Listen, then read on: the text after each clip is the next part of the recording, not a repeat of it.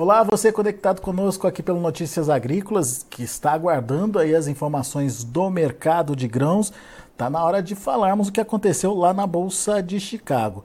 Foi um dia de queda para a maior parte dos contratos, exceção apenas para o primeiro vencimento. Esse acabou é, registrando uma alta pequena aí de 3,5 pontos e meio, uh, mas de qualquer forma os contratos ainda é, se mantendo naquele patamar acima dos 14 dólares por bushel. Foram quedas relativamente pequenas, de 4, 5 até 6 pontos aí nos primeiros vencimentos. No entanto, a gente tem dois cenários possíveis, um de curto prazo e um de longo prazo. E quem vai explicar para a gente um pouquinho desses dois cenários é o Aaron Edward. O Aaron está com a gente direto lá dos Estados Unidos. Seja bem-vindo, viu, Aaron? Obrigado por uh, nos ajudar a entender uh, um pouquinho mais desse mercado. E eu começo te perguntando desses dois momentos aí que dá para a gente uh, dividir aí a participação e principalmente a formação de preços, né, Aaron? A gente tem, num primeiro momento, que você chama de curtíssimo prazo ou de curto prazo aí, uma tendência mais tranquila para a soja, dá para dizer isso? Explica para a gente, Aaron, seja bem-vindo. Muito bem. Eu não sei se tranquilo é, é, a, é a palavra, a, né? A melhor palavra, mas, mas potencialmente favorável para preços. E duas a quatro semanas. Então, tem o famoso ditado que a soja é feita em agosto. A soja norte-americana se consolida a safra eh, com as chuvas de agosto. Então, realmente, se continuar esse clima seco e quente, nós podemos ainda ter uma queda de produtividade dos Estados Unidos. Pode ser que os relatórios oficiais começam a refletir essas quedas e essa expectativa entre agora e o meio de agosto certamente pode nos dar mais um, uma arrancada favorável, pode sustentar preços. A gente ainda pode ter essa volatilidade e em um mercado do jeito que está com especuladores comprando, clima quente e seco, nessa euforia de recuperação, esses dias de 20, 30, 40 pontos de alta podem, podem acontecer ainda, é, ainda é possível. Então, nesse sentido, não estou falando que, que o, o cenário amanhã vai cair tudo. É, também é possível. Então, no curto prazo, essa incerteza, essa volatilidade, muito possivelmente uma certa sustentação de preço, pelo menos aqui na casa dos 13 e poucos, né? É, que passou dos 14, mas uma sustentação razoável é, é de se esperar. Mas para mim o momento mais importante é você não ficar perdido nessas próximas duas a quatro semanas. E se subir mais um pouco, vai subir, vai descer, como é que está o clima? Não ficar perdido nessa história e dar uns dois passos para trás e olhar estrategicamente para o teu negócio, para a tua fazenda e tomar decisões estratégicas. Para mim, esse é o momento mais crítico do que acertar é, o dia da alta, a semana da alta, é, é, você se posicionar estrategicamente e aí tem que ter uma visão um pouquinho mais de longo prazo, na minha opinião. Muito bem. Já já a gente fala dessas estratégias, mas só para entender essa possibilidade que o mercado traz aí no curto prazo. A gente teve no primeiro momento o relatório do USDA que acabou é, é, acompanhando apenas a redução diária, né? diminuiu a produção baseada apenas na redução diária. O mercado, é, na segunda-feira, depois do relatório, no dia seguinte aí do relatório, já viu que faltava aquela redução de produtividade, que as lavouras americanas não estavam lá com aquele potencial todo é, para justificar aquela produtividade que o USDA manteve. Ah, de lá para cá, a gente já viu um movimento de alta nos preços, Aaron. Já está precificada essa questão da produtividade ou é, ainda pode ser pior aí? Ainda a gente pode ver uh, o mercado se mexendo mais um pouquinho aí? Olha, na minha opinião, o mercado, a, o USDA no relatório de julho não, não mexeu na produtividade. E eu acho que o mercado falou: olha, eles estão errados. a, é. safra, a safra é pior. Né? Então, quão pior é a, é a dúvida ainda. Então, assim, se, os, se o USDA trouxer realmente um corte drástico na produtividade, isso pode ainda trazer um fôlego, ainda é possível, mas nas últimas duas semanas, a safra, o relatório semanal de andamento de safra dos Estados Unidos melhorou, ligeiramente, mas melhorou. Então, é uma safra ruim, hoje não parece uma quebra de safra. A pergunta muito simples que eu tenho feito com todos os produtores que eu falei, eu falei, olha, tua lavoura está melhor ou pior que 2012? Porque 2012 foi aquela seca que realmente destruiu e nenhum deles, com os que eu falei, falou que a lavoura está pior que 2012. Não quer dizer que é uma safra boa, mas hoje, com o que nós sabemos, não parece ser uma quebra de safra. E vamos ver, né? Tá, tá quente e seco, precisa é, de chuva, é. Tem... a lavoura está estressada, então não estou falando que é uma lavoura perfeita, mas é, isso nós sabemos e nos trouxe esse patamar de preço. Em relação à recuperação dessa semana, para mim, é chegar ao passar dos 14, era quase que necessário, porque você, é, em 19 dos últimos 20 anos, o preço mais alto de fevereiro foi batido durante o ciclo de cultivo. Então, chegando próximo, o mercado tem que testar isso. E para mim, passou desse patamar, conseguiu fazer, né, chegar nesse patamar, mas não está tendo fôlego, pelo menos não hoje, para chegar nos 14,50 no contrato de novembro, ou chegar nos 15 dólares, ou, ou nada dramático, está tá perdendo fôlego. Precisava de mais e... novidades sobre o clima e possibilidade de perdas aí, então, né, Aaron? Precisa se intensificar mais. Eu também acho que tem muito produtor que perdeu a oportunidade de venda, está tendo ela de novo e está aproveitando e faz sentido. Faz sentido. Se você não falou, não vendeu soja de 14 dólares, aí baixou de 12, aí volta para 14, sim, é. aproveita, né? É, pois é. Agora, é, vamos falar de estratégia então, porque você falou que é, no curtíssimo prazo uh, vamos ter oportunidade e uh, montar a estratégia nesse momento vai ser fundamental, inclusive é, para é, vendas futuras. Conta mais para a gente o que, que você está vendo aí no mercado e por que é, é, essa questão da estratégia de comercialização vai fazer diferença. Muito bem, vamos, vamos só falar sobre o, o, o que todo mundo conhece aqui, mas vamos só falar sobre a chegada da safra. Então, a, praticamente a única soja disponível em qualquer tipo de volume hoje está no Brasil. E nós temos visto esse mercado disponível, já recuperou, agora está no maior patamar desde maio. E, na minha opinião, essa soja disponível ainda tem fôlego no Brasil para recuperar mais um pouco, e porque só tem ela. Mas em setembro já deve começar a rodar a colheitadeira por aqui, talvez até em agosto, porque foi plantado cedo. Aí nós vamos ter soja de safra nova dos Estados Unidos. Grande parte dessa soja, talvez 40%, já foi vendida. Então vamos ver o tamanho dessa safra norte-americana, essa é incógnita. Mas vai ter soja nos Estados Unidos, setembro, outubro, novembro. E principalmente, olhando para a safra brasileira, a Argentina teve praticamente uma meia safra no ano passado dependendo do, tua, do que é normal, 45 a 50 milhões de toneladas, produziram 25. Meia safra. Então, se, se a Argentina voltar a produzir 45 a 50 milhões de toneladas, o Brasil escolhe um número, ninguém sabe, mas 150, 160 milhões de toneladas, vai produzir muita soja. E os Estados Unidos devem ter uma safra mais normal ano que vem com El Ninho. Com uma safra normal nesses três países, no próximo ano, quando chegar essa safra brasileira, vai ter soja demais no mundo, especialmente tem na Argentina. E esses estoques, a tendência é ir crescendo. Eu não antecipo que a, a demanda vai ser grande o suficiente para absorver todo esse excesso de oferta. E, na minha opinião, esse problema dos estoques apertados que tem nos dado esses preços, que continuam, na realidade, até hoje no mercado disponível, isso tem data marcada. Então, para mim, o produtor tem que fazer cálculo, ver se em dólar, safra nova, é rentável, fechar barter, esse tipo de coisa. Se dá para segurar lucro em dólar para safra nova, depois dessa recuperação toda, está esperando o quê? Essa é a, a, a dúvida estratégica para mim. Você consegue travar rentabilidade, safra nova, por que não aproveitar essa quebra nos Estados Unidos para fazer isso? E dá para fazer isso agora, Aaron? Você trouxe um gráfico para a gente para provar que é um momento interessante, no mínimo interessante. Vamos ver?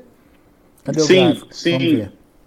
Então, esse é o, o, gráfico que eu mostrei, é o contrato de maio de 2024, safra nova brasileira, muito similar no contrato de março, é, mas você vê que a gente passou por um baita vale de preços e recuperou integralmente essa semana. Na realidade, esse gráfico é atualizado desde o pregão de ontem, mas não mudou muita coisa de ontem para hoje, caiu um pouquinho. E, e para mim o ponto é essas oportunidades de soja, de safra nova, né, contrato de março, contrato de maio, próximo dos 14 dólares, as oportunidades que você teve nesse patamar de preço em dólar em Chicago são poucas, pouquíssimas, especialmente no ano de 2023. E olha quanta notícia autista que não foi necessário para a gente chegar nessa recuperação. Intensificação da guerra, quebra de é, safra norte-americana ruim. Então, é, só é, para mim é, é hora me, menos op, opinião de mercado, mais estratégia de negócio. Se você tem rentabilidade, esse valor funciona, a safra, próxima safra vai ser grande. O que, que vai ser o preço? Né? Quando, quando as colheitadeiras estiverem rodando no Brasil, é, lá para fevereiro, março, abril, qual que vai ser o preço? Né? Você vai estar feliz de ter travado uma soja em dólar nesse patamar? Então, isso essas são é, estratégias de negócio. Isso é menos opinião de mercado, apesar de que eu acho que esses preços vão ter dificuldade, mas isso é gestão de risco. E, por exemplo, eu estou vendo a linha vermelha aqui, né, é, mostrando um número perto ali dos, se eu não me engano, 13 e 30. Uh, como é que a gente lê esse gráfico? O que, que isso significa, Aaron? Essa linha vermelha é o preço médio dos últimos 200 pregões aproximadamente um ano. Então, o preço médio do último ano é, estaria por volta dos 13,30 e você tem chance de fechar a 14. Então, metade dos preços eram abaixo dessa linha vermelha, por assim dizer. Tecnicamente falando, a gente está em tendência de alta, pode até cair a 13,30 e ainda estar em tendência de alta. Mas nós gastamos a maior parte de 2023 abaixo desse, dessa linha vermelha, vendas acima dessa linha vermelha têm sido vendas boas, se esperar um pouquinho, e toda vez que a gente passa da linha vermelha, essa linha vermelha está apontada para baixo. Então, toda vez o patamar é um pouco mais, mais, é, é, mais baixo. O que eu tenho falado é que e nós estamos com uma movimentação altista em um mercado baixista. É, então, e, daí, assim, é uma... e daí, Aaron, a gente percebe até onde chegou esse movimento. Olha aqui na linha de cima, acima dos 14 dólares por bushel. Ou seja, já um intervalo de 70 pontos aí em relação à média. É esse o momento de negociar?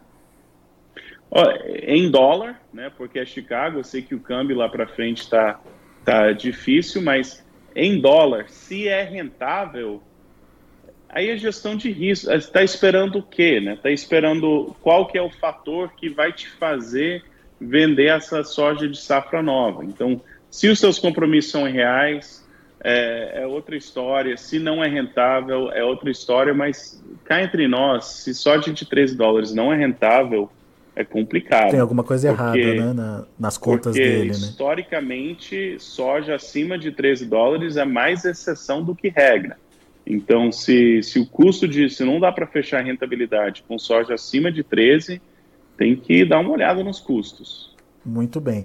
E, e, e daí, uh, quando você fala é, vender em dólar, dá, por exemplo, para a gente fazer uma, uma, é, uma como é que fala, uma troca por fertilizantes, por exemplo, que é dolarizado? Exatamente, exatamente. A estrutura exata varia de fazenda em fazenda, certo? Mas você tem que entender se você está comprando insumos que são importados, então essencialmente esses insumos são têm lastro em dólar, né? Eles flutuam em reais para assinar o cheque, mas o, o, a, a origem deles é em dólar. Então, por isso que eu falo exatamente como fechar, mas você tem que tem uma parcela dos teus custos, talvez um empréstimo de maquinário, folha de pagamento, que essencialmente são reais, mas tem um, outra grande fatia que são em dólar. Então, para esses custos que essencialmente são em dólar, fertilizante, esse tipo de operação, ou troca mesmo, tem muitos que qual que é o momento de fechar a troca? Se dá para fechar um barter rentável para a fazenda, né, essas, essas oportunidades fazem diferença. Então, são essas, essas oportunidades que para mim fazem sentido. Se está vendo resultado em real, não é tão atrativo a safra nova. Mas, é, mas enfim, vale a pena essa consideração. Muito bom. Quando a gente olha no gráfico, vou pedir para o Cris voltar com o gráfico na tela aqui para a gente de novo. É, a gente percebe que é, a gente está num dos melhores níveis do ano, inclusive, Aaron, é isso? Sim, 2023 eu acho que o pregão de ontem foi o maior, teve o maior preço de 2023 nesse contrato. Eu não é, teria que verificar, mas passou assim. É bem próximo. É. Se não for, é bem próximo. É, e, e, essa linha verde eu só marquei os 14 dólares para ver como é raro essas oportunidades próximas de 14 dólares nesse contrato. Então, assim, esse é o momento, na minha opinião, que você tem que pé no chão, fazer conta da fazenda, ser estratégico, mas é, como é que como é que tua tomada de decisão vai ser na próxima safra se você já fechou os teus custos com esse rentável nesse patamar? Aí se o câmbio ajudar para você arcar com algum compromisso em real, aí é outra coisa, né? Tem mais soja para vender. Mas é, esse mercado, para mim, o, o, principal ponto que eu quero frisar é não fica é, paralisado por uma, duas, três semanas de notícias que ainda podem ser altistas, talvez vão ser, para você não tomar as decisões estratégicas que esse momento está oferecendo. É, é por isso que você faz questão de, de reforçar essa é, adoção de estratégia, né, Aaron? É, é um momento de parar, analisar e definir as estratégias, né? Exatamente, exatamente. Principalmente porque se esse mercado é, retomar essa tendência de baixo, como você disse, é uma oportunidade de alta no mercado com tendência de baixa, né? Então... Exatamente. É um mercado que já está apontado para baixo. Se olhar, já faz praticamente mais que um ano que essa, essa linha vermelha vem em queda. É um mercado apontado para baixo com uma recuperação formidável. Isso é bom, mas fazer o que nesse cenário? E considere vendas é, é a estratégia certa, na minha opinião. Uhum. E é o que eu tenho falado para os clientes. Ah, tem, tem pergunta aqui, o, o Vision Viu Max. Como fica a questão do basis? É isso que você está falando. A formação do preço em reais é uma coisa, o que você está sugerindo é aproveitar o preço em dólar é, para travar com um custo em dólar também, certo, Aaron? Exatamente. Então, a questão do prêmio, para mim, é um pouco complicado. Basis, né? Prêmio. É, é... Se você. O, o, gestão de prêmio, você. Para você gerir o prêmio, você praticamente tem que controlar a armazenagem e você tem que conseguir fazer as suas operações de hedge por conta. É, é a melhor forma de você gerir.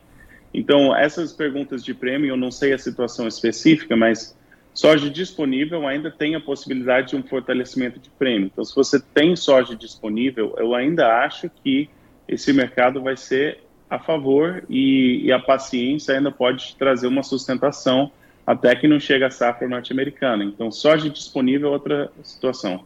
Para soja de safra nova, eu estou me referindo mais àqueles compromissos que você vai ter que ou vender na safra ou fechar compromisso para entregar, compromissos que provavelmente vendendo nessa altura do campeonato não é aquela sorte que você pretende armazenar por conta até a próxima entre safra. Então, para esses compromissos de safra nova, a verdade é que você não tem muito poder sobre travar esse prêmio. Se o teu comprador oferece fechar só o dólar, e fechar o prêmio depois, eu sou a favor de fechar o prêmio depois. Mas para muitos, eles têm que escolher entre vender ou não vender. Então, se essa é a questão, para o que vai ser entregue na safra, você não vai ter muito poder de barganha sobre o prêmio. É. A soja disponível é outra história, né? Porque você já está segurando a soja, já tem essa soja, e o prêmio está começando a finalmente dar uma mãozinha. E eu acho que essa história deve continuar para a soja disponível. Mas para esses compromissos de safra nova, se dá para fechar o prêmio depois, fecha só o preço em dólar e fecha o prêmio depois. Mas se não tem opção, paciência, né? Faz o que dá. É, é exatamente isso que o Vilmax estava pensando aqui pela, pela outra resposta que ele colocou. É, ele fala aqui porque esse preço de 14 dólares está descontado por conta do basis. Sim, é isso que nós estamos falando. é, em reais pode não ser o melhor momento, mas quando você faz essa trava de dólar com dólar, daí sim, olhando lá no gráfico, você vê que é, estamos passando pelo, pelo melhor momento do ano, quem sabe aí para o vencimento maio, né, Aro? É, sim, ou próximo, né? O melhor até agora. É, o melhor até agora. Um pouco, mas ótimo, vem demais. Exatamente. Então, viu, Max, é, é essa é essa conotação que o Aaron quer dar para você. É óbvio, se em reais, quando você faz é, a formação de preço com Chicago, mais é, prêmio, mais é, o, o câmbio não for favorável, calma lá, não, não vende por enquanto. Mas se você tiver essa possibilidade de fazer essa troca aí é, de, de é, venda de soja em dólar com compra de insumos em dólar pode ser um bom negócio, é isso que o Aro está tá dizendo, certo, Aro? Uhum. Ah, com o Noel Polimante. O pessoal está participando com a gente, viu, Aro, aqui pelo chat do YouTube. Aliás, pessoal do YouTube, obrigado aí é, pela participação. Quem quiser participar com a gente, não se esqueça de inscrever no canal, não se esqueça de deixar o seu like, o joinha aí é importante aqui pra gente também.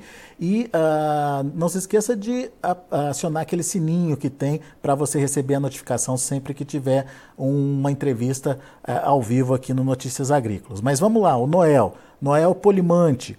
Aaron, com a perspectiva de chuvas futuras dos Estados Unidos, qual é a sua expectativa eh, em relação à safra total americana? É, eu acho que a safra, a produtividade dos Estados Unidos tem que cair. Então, mesmo com chuvas, essa a produtividade do relatório de julho para mim ainda fica menor. Em relação a número específico, é, eu, tem o trendline yield que é a produtividade média crescente, né? Para mim já está abaixo disso. E aí tem o, o que eles chamam de APH, que é a média histórica para mim, está um pouco abaixo, provavelmente, da média histórica, mas não uma quebra de safra. Então, uma, uma safra abaixo da média, certamente abaixo das previsões do USDA, é, mas uma safra fraca mediana, não uma quebra de safra. Muito bom. O Tiago quer saber é, o que, que você pensa dos prêmios, se eles podem melhorar, se eles vão melhorar é, no mês que vem, por exemplo, Aaron. Soja disponível no Brasil, eu acredito que sim. Safra nova, não. Pelo menos não no curto prazo. É, né? Tem que. Sa, sa, prêmio de safra nova no Brasil vai ter que. Vai, se melhorar, vai melhorar com algum risco climático do Brasil. Soja que, disponível pode melhorar. Tem que esperar um, ver como é que vai se comportar o início de plantio, o desenvolvimento da safra, enfim, é aquela história de é, mercado climático no Brasil daí, né, Aaron? Exatamente, exatamente. André Morato, grande Aaron, sempre assertivo, parabéns, viu, Aaron? Mensagem aqui para você do André. Muito bom. Pessoal, muito obrigado pela participação de vocês aqui pelo YouTube. É sempre bom poder fazer essa interação aqui uh, com os nossos convidados. A você, Aaron, meu muito obrigado. Obviamente a gente está sempre se falando aqui, mas é, o mercado é dinâmico e a gente precisa estar tá sempre se falando mesmo para poder fazer as devidas correções aí uh, no, nos rumos do mercado, né? E a partir dos fundamentos que vão se apresentando. Mas de antemão a gente já te agradece pela oportunidade, pela é, paciência de estar aqui com a gente e principalmente por dividir com a gente um pouquinho do seu conhecimento aí e abrir o olho do produtor para essa estratégia que talvez seja interessante nesse momento. Obviamente, ele tem que saber o custo de produção dele, o mínimo que o produtor precisa é, é, fazer para saber se é rentável ou não é nesse momento, mas enfim, sendo rentável, vai participando, vai se protegendo, enfim, é, vai garantindo é, médias altas aí dos preços que quem garante isso não, não tem prejuízo no final das contas, né, Aaron? Exatamente. Muito bom. Meu amigo, obrigado mais uma vez pela participação. Volte sempre. Até a próxima. Abraço. Abraço para você. Tá aí, Aaron Edward aqui com a gente trazendo as informações do mercado. Dois momentos então. Primeiro momento de curto prazo, ah, com ainda perspectiva de melhora de preços, momento de atenção aí ah, para você que participa do mercado nesse é, intervalo aí de duas até quatro semanas, foi o que o Aro colocou para gente, podemos ver a produtividade americana sendo mexida e com isso o mercado também se mexendo de forma positiva. Depois disso, as expectativas uh, para a produção mundial são muito boas com oferta possivelmente maior que a demanda. Obviamente que não tem nada pronto, é tudo é, na base aí é, da, das projeções, né? Mas o cenário é esse, se mostrando muito positivo em relação à oferta, e isso pode promover sim uma, um movimento de baixa aí para os preços. O Aaron também alertou para quem é, negocia a safra futura aqui no Brasil, ah, principalmente mostrando no gráfico que estamos passando por um dos melhores momentos em termos de preço para soja no contrato maio lá de Chicago, acima dos 14 dólares é, por bushel, e que isso deve ser encarado como oportunidade. Não é, para a transformação desses 14 dólares em reais por saca, mas para você fazer a proteção, a combinação ou a troca mesmo por insumos dolarizados também. Dólar com dólar, isso é importante ficar claro para vocês. A gente tem aí, portanto, um momento bastante interessante para se fechar a próxima safra. Combinado? Então vamos ver é, como estão os negócios e os preços encerrando lá na Bolsa de Chicago. De olho na tela, a gente tem agosto fechando com uma ligeira alta de 3,5 pontos e meio a 14 dólares e 95 centos por bushel. Setembro, 14 dólares e 26 centos por bushel, queda de 5 pontos mais 75. Novembro, 14 dólares e 4 centos por bushel, queda de 4 pontos, a mesma queda para janeiro, uh, que fechou hoje a 14 dólares e 10 centos por bushel. Vamos ver o milho. Para setembro, 5 dólares e 37 centes por bushel, perdendo 8 pontos mais 25. Para dezembro, 5 dólares e 46 centes por bushel, caindo 6 pontos mais 75. Para março de 24, 5 dólares e 57 centes por bushel, queda de 5 pontos mais 75. Para maio, 5 dólares e 63 centes por bushel, recuando 5 pontos mais 25. E para finalizar, o trigo Trigo que é, encerrou ainda de forma positiva, mas quase ali no 0 a 0. Setembro foi o mês que distou aí, fechou no vermelho, mais uma queda pequena de 0,75 a 7 dólares e 27 centos por bushel. Dezembro subiu 0,75 a 7 dólares e 46 centos por bushel. O março de 24, 7 dólares e 60 centos por bushel, uma alta de 1 ponto mais 25. E para maio, 7 dólares e 64 centos por bushel, uma alta de 0,75. São os números hoje do mercado de grãos lá na Bolsa de Chicago. A gente fica por aqui, agradeço a sua atenção e audiência.